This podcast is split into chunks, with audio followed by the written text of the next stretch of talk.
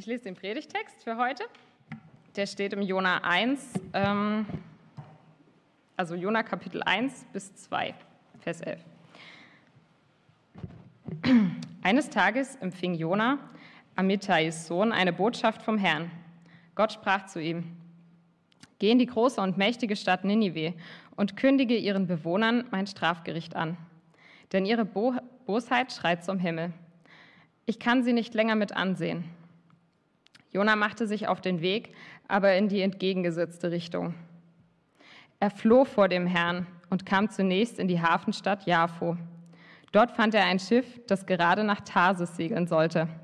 Er bezahlte das Geld für die Überfahrt und ging an Bord. Doch als sie auf dem Meer waren, ließ der Herr einen starken Sturm aufkommen. Das Unwetter tobte so heftig, dass das Schiff auseinanderzubrechen drohte. Angst packte die Seeleute und jeder schrie zu seinem Gott um Hilfe. Sie warfen Ladung über Bord, damit das Schiff leichter wurde. Jona war unter Deck in den hintersten Raum gegangen, hatte sich hingelegt und schlief fest. Da kam der Kapitän zu ihm und rief, was liegst du hier herum und schläfst? Los, steh auf und ruf zu deinem Gott um Hilfe. Vielleicht erbarmt er sich und lässt uns nicht umkommen. Die Seeleute sagten zueinander, schnell, lasst uns das loswerfen. Wir müssen herausfinden, wer an unserem Unglück schuld ist.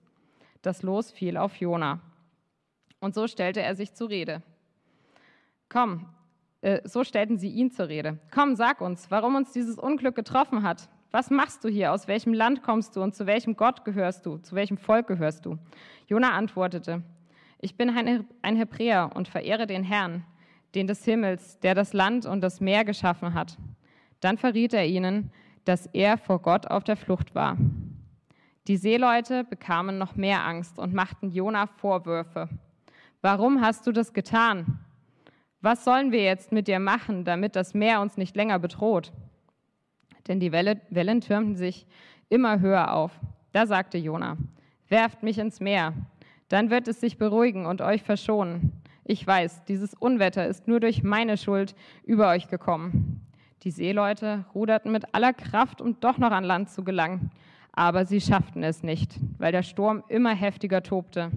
Da schrien sie zum Herrn: Ach Herr, Lass uns nicht umkommen, wenn wir jetzt das Leben dieses Mannes opfern müssen. Bestrafe uns nicht wie Mörder, die unschuldiges Blut vergießen. Denn du hast es ja so gewollt.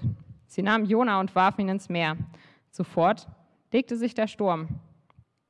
Die Männer erschraken und fürchteten sich vor dem Herrn. Sie brachten ihm ein Schlachtopfer dar und legten Gelübde ab. Der Herr ließ einen großen Fisch kommen, der Jona verschlang. Drei Tage und drei Nächte war Jona im Bauch des Fisches. Dort betete er zum Herrn, seinem Gott. Da befahl der Herr dem Fisch, Jona am Meeresufer auszuspeien.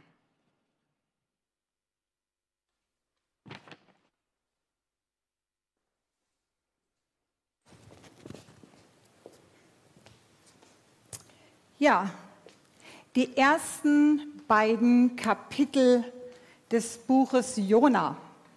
Vielleicht hat der eine oder andere gemerkt, dass wir das lange, lange Dankgebet ausgelassen haben in der Schriftlesung, dass Jona in dem Bauch des Fisches spricht. Diese, beiden, diese äh, ersten beiden Verse sind so eine ganz typische äh, Dreiecksgeschichte zwischen Jona und den Seeleuten und Gott. Und die stehen so in klassischer wechselseitiger Beziehung. Wir wollen mal mit dem Jona beginnen. Dem Jona und seiner Reaktion auf Gottes Auftrag. Der Jona, der muss geschockt gewesen sein. Gottes Auftrag an ihn war definitiv sehr, sehr ungewöhnlich. Bisher hatte noch kein Prophet den Auftrag bekommen, Israel zu verlassen und in so eine heidnische Stadt zu reisen. Jona muss geschockt gewesen sein, ausgerechnet nach Ninive, der Hauptstadt Assyriens. Assyrien war eines der grausamsten und gewalttätigsten Reiche der Antike. Die Könige, sie haben ihre militärischen Siege oft sehr gut dokumentiert. In großen Steinreliefs wurden mit Leichen übersäte Schlachtfelder, niedergebrannte Städte und schreckliche Foltermethoden abgebildet. Die Geschichte Assyriens bezeichnen Historiker als so blutrünstig und grauenvoll wie kaum etwas anderes, was wir kennen. Es sind äh, viele grausame Details überliefert. So schlugen sie zum Beispiel ihren Feinden beide Beine und einen Arm ab, damit sie dem sterbenden Opfer ganz zynisch eine Hand noch reichen konnten. Oder sie haben Freunde und Verwandte gezwungen, die abgeschlagenen Köpfe ihrer hingerichteten Lieben öffentlich auf so langen Stangen aufgespießt durch die Straßen zu tragen. Sie rissen den Menschen die Zungen heraus. Sie streckten ihre Körper mit Seilen, um ihnen anschließend bei lebendigem Leib die Haut abzuziehen oder sie bei lebendigem Leib zu verbrennen. Einige senken schon die Blicke. Ich möchte mich dafür entschuldigen. Ich erzähle euch das nicht, damit es euch jetzt schlecht wird heute Morgen im Gottesdienst, sondern ich erzähle das nur, dass klar wird, wie geschockt Jona gewesen sein muss. Das assyrische Reich, es war ein Terrorstaat. Und sie bedrohten Israel seit vielen Jahrzehnten. Es war ihr größter Feind, den auch Jona am meisten fürchtete und am meisten hasste. Aus menschlicher Sicht war das etwas völlig Unmögliches und Unsinniges, was Gott hier von Jona erwartete. Timothy Keller führt in seinem Buch über Jona einen ganz interessanten Vergleich an. Er schreibt, wie lange hätte sich ein jüdischer Rabbi halten können, der 1941 mitten in Berlin auf offener Straße eine Bußpredigt an die Nazis gehalten hätte? Praktisch gesehen waren Jonas Erfolgsaussichten gleich null und das Risiko zu sterben war hoch. Das hört sich doch eher, mal ehrlich, nach einem Himmelfahrtskommando an als nach einem göttlichen Auftrag. Daher ist es für mich sehr gut nachvollziehbar, dass Jona seinen Job als Prophet einfach hinschmeißt und abhaut in die entgegengesetzte Richtung, haben wir gehört, so weit wie es nur geht. Er hat ein Problem mit diesem Job und er hat ein Problem mit Gott. Es fehlt ihm an nötigem Vertrauen in dessen Güte, in dessen Weisheit und Gerechtigkeit. Und genauso geht es uns vielleicht auch mal, wenn wir hören, zum Beispiel, dass jemand zweimal hintereinander ein Baby verloren hat. Wenn ein junger Mensch an Krebs erkrankt oder wenn, wie in den vergangenen Tagen geschehen, eine Seilbahn mit einer Familie abstürzt im Urlaub und dabei ein einziges Kind, ein fünfjähriger Junge, den Absturz überlebt. So mancher würde doch dazu sagen, wenn es einen Gott gibt, dann weiß er nicht, was er tut. Und auch in der Bibel liegen die Antworten nicht immer so gleich auf der Hand. Wir bezweifeln manchmal, dass Gott gut ist und dass er es gut mit uns meint. Und wenn wir keinen guten Grund sehen für das, was Gott tut und was er sagt oder was wir zu hören glauben, vielleicht auch nur für das, was er zulässt. Wenn wir keinen guten Grund sehen, dann gehen wir doch davon aus, dass es eben auch keinen guten Grund gibt. Weil wir letztendlich glauben, dass wir es eigentlich besser wissen. Schon Adam und Eva haben so gedacht und gehandelt. Gott sagte doch, dass sie nicht von dem Baum der Erkenntnis essen sollten, aber er hatte ihnen keinen Grund dafür genannt. Und die Früchte, sie sahen gut zu essen aus, heißt es, und sie waren verlockend.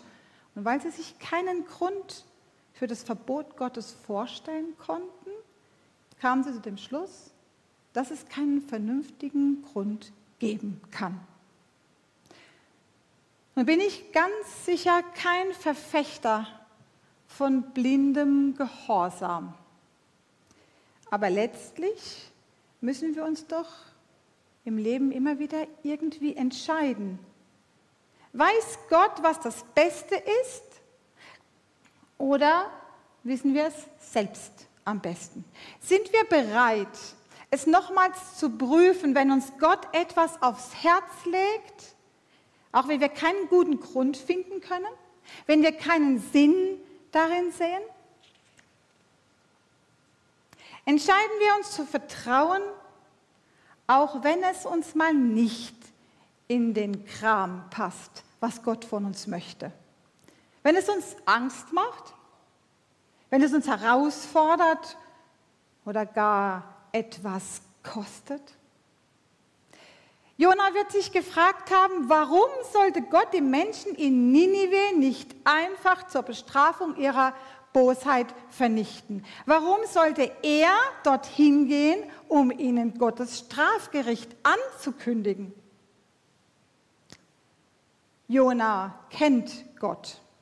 Er weiß es oder zumindest befürchtet er es. Gott schickt ihn nicht nur nach Ninive, um ein Strafgericht anzukündigen, sondern die Menschen dort zur Umkehr zu bewegen, ihnen noch einmal eine Chance zu geben. Jona kennt Gott. Er weiß, dass er alle Menschen auch über das jüdische Volk hinaus liebt. Und die Liebe? Ja, die Liebe. Sie gibt immer wieder eine neue Chance. Sie droht Strafe und Konsequenzen an, bevor sie zur Tat schreitet. Kennen wir das nicht aus der Erziehung unserer Kinder? Wie oft ermahnen wir sie, bevor wir am Ende schweren Herzens konsequent sein müssen? Oder wenn wir ehrlich sind, wie oft sind wir inkonsequent, weil wir es nicht übers Herz bringen, unsere Androhungen am Ende auch wahr zu machen.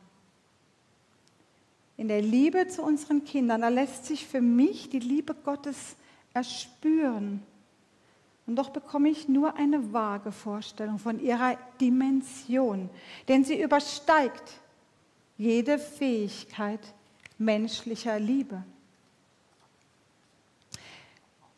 Nun die Seeleute. Die Reaktion der Seeleute. Der Sturm, den Gott aufs Meer warf, war gewaltig. Er war die Folge von Jonas Ungehorsam.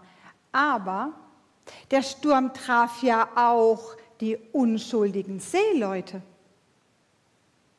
Lässt sich das nicht auch wunderbar auf unser Leben übertragen? Die meisten Stürme in unserem Leben, sie sind nicht die Konsequenz einer bestimmten Sünde in unserem Leben, sondern sie sind so die unvermeidliche Folge des Lebens in einer gefallenen Welt, die in Schieflage geraten ist. Wir sollten nicht glauben, dass jeder Sturm, jede Schwierigkeit, die wir erleben, eine Strafe ist. Aber Sünde hat Konsequenzen. Wir können nicht unsere eigenen Interessen über das Gemeinwohl stellen und erwarten trotzdem eine funktionierende Gesellschaft. So wie Jona das tut. Er schläft den Schlaf des Kummers und versucht damit der Realität zu entfliehen. Er schottet sich ab und er hält so viel Abstand wie nur irgendwie möglich zu den unreinen Heiden, während doch genau die mit allen Mitteln um sein und um ihr Leben kämpfen. Schließlich ist es dieser unreine ungläubige Schiffskapitän, der den heiligen Propheten Gottes wachrüttelt und ihn auffordert, zu seinem Gott zu beten. Was liegst du hier herum und schläfst? Los, steh auf und rufe zu deinem Gott um Hilfe. Das hört sich für mich an wie, siehst du denn nicht, dass wir in Lebensgefahr sind? Wie kannst du so gleichgültig sein und schlafen? Du bist doch ein Mann des Glaubens. Warum setzt du deinen Glauben nicht für das Allgemeinwohl ein?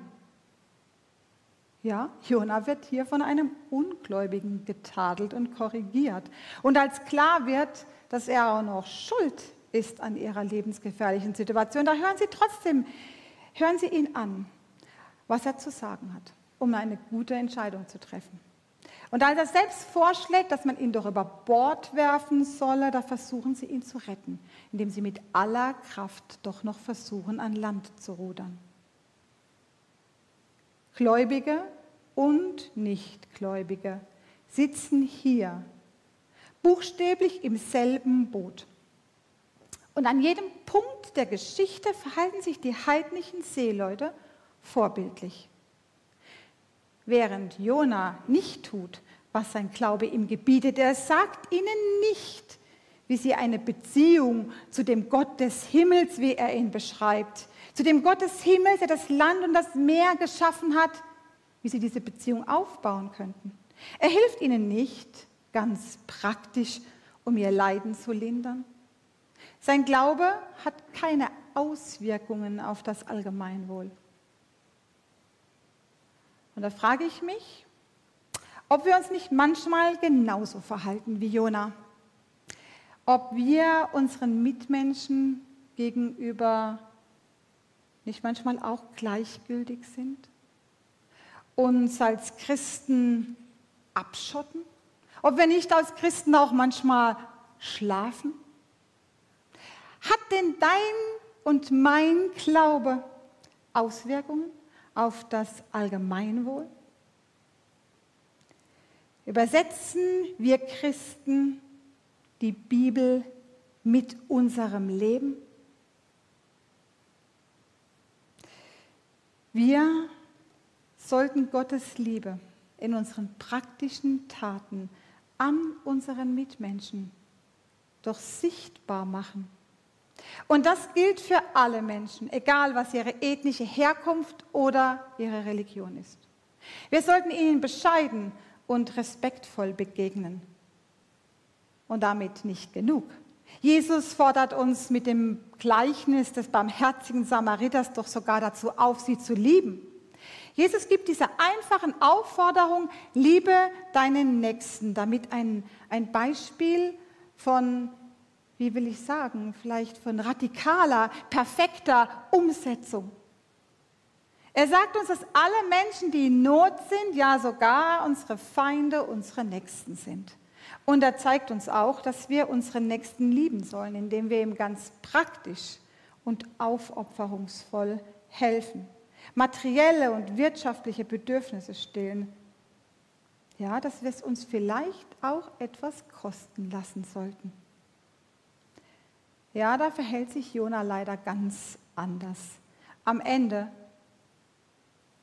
will er sich sogar von den heidnischen Seeleuten lieber über Bord werfen lassen und sterben, als einen Dienst als Prophet zu tun und seinen Auftrag zu erfüllen damit Gott die Menschen in Nineveh vielleicht doch noch retten könnte.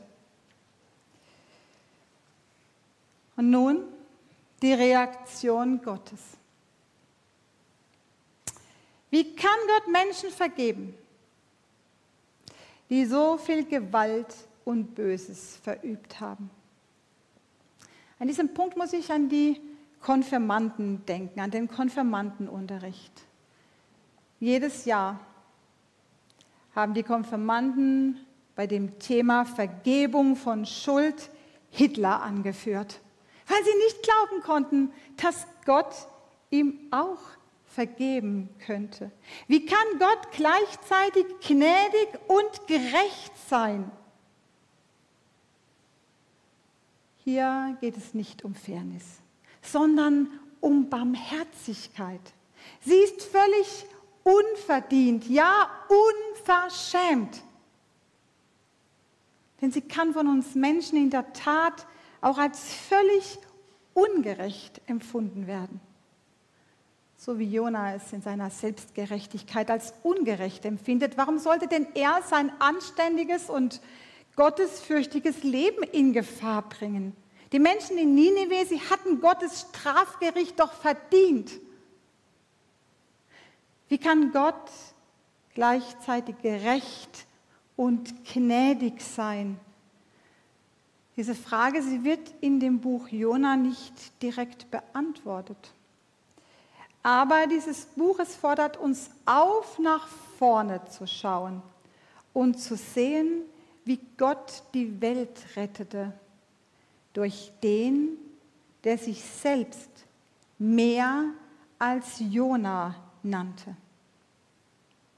Und so sprach Jesus, so lesen wir im Matthäus-Evangelium, Jona war drei Tage und drei Nächte im Bauch des großen Fisches. Ebenso wird der Menschensohn drei Tage und drei Nächte in den Tiefen der Erde sein. Und hier steht jemand vor euch, der größer ist als Jona. Der Bezug zu Jesus. Er löst die Frage nach der Gerechtigkeit auf. Wen spricht Gott von seiner Schuld frei? Gott spricht jeden von seiner Schuld frei und nimmt jeden an, der an Jesus Christus glaubt. Nur diese Gerechtigkeit lässt Gott gelten. Denn darin sind die Menschen gleich. Alle sind schuldig geworden und spiegeln nicht mehr die Herrlichkeit wider, die Gott dem Menschen ursprünglich verliehen hatte. Aber was sich keiner verdienen kann, schenkt Gott in seiner Güte. Er nimmt uns an, weil Jesus Christus uns erlöst hat.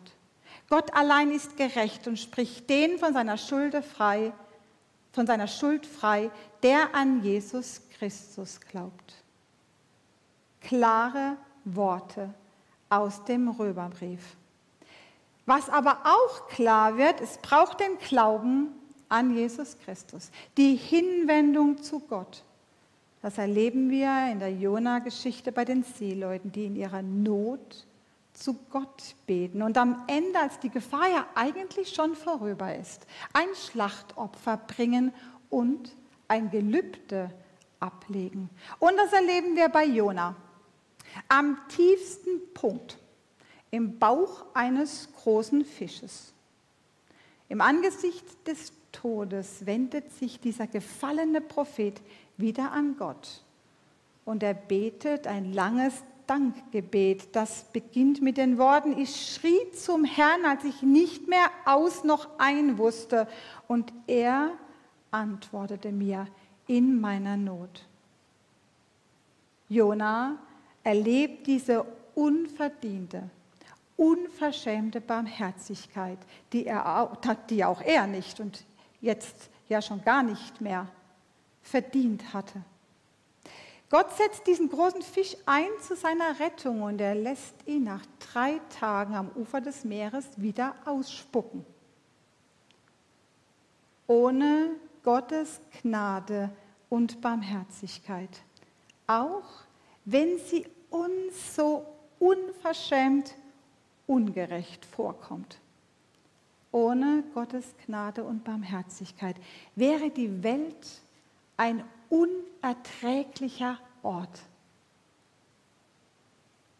Denn diese Barmherzigkeit Gottes, sie ist ein wunderbarer Ausdruck der Liebe Gottes zu allen Menschen.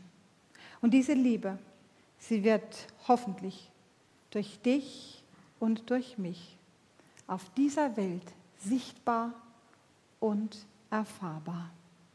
Amen.